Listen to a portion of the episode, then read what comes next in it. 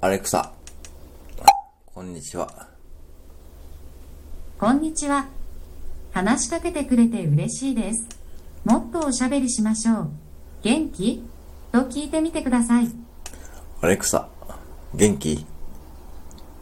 もちろん、ととっても元気です。